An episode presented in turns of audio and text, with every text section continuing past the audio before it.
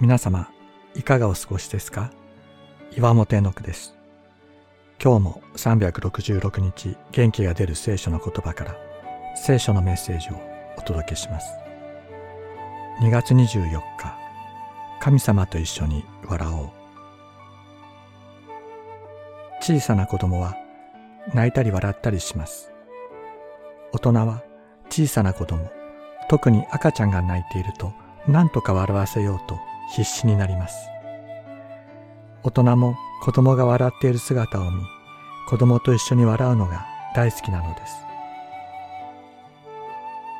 大人になった私たちにもそういう小さな子供の時がありました。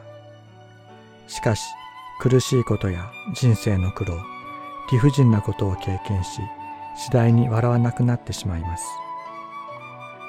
そんな私たちを必死になって笑わせようとしておられるのが私たちの天の父です。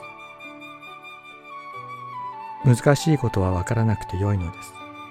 ただ神様と共に神様が与えてくださった友と家族と笑いながら生活する。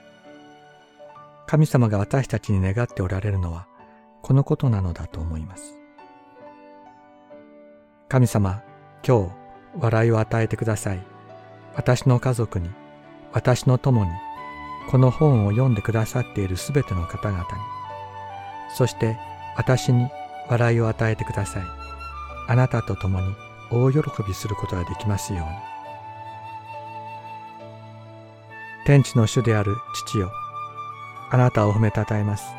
あなたはこれらのことを賢い者や知恵ある者には隠して、幼子たちに表してくださいました。そうです、父よ。これは御心にかなったことでした。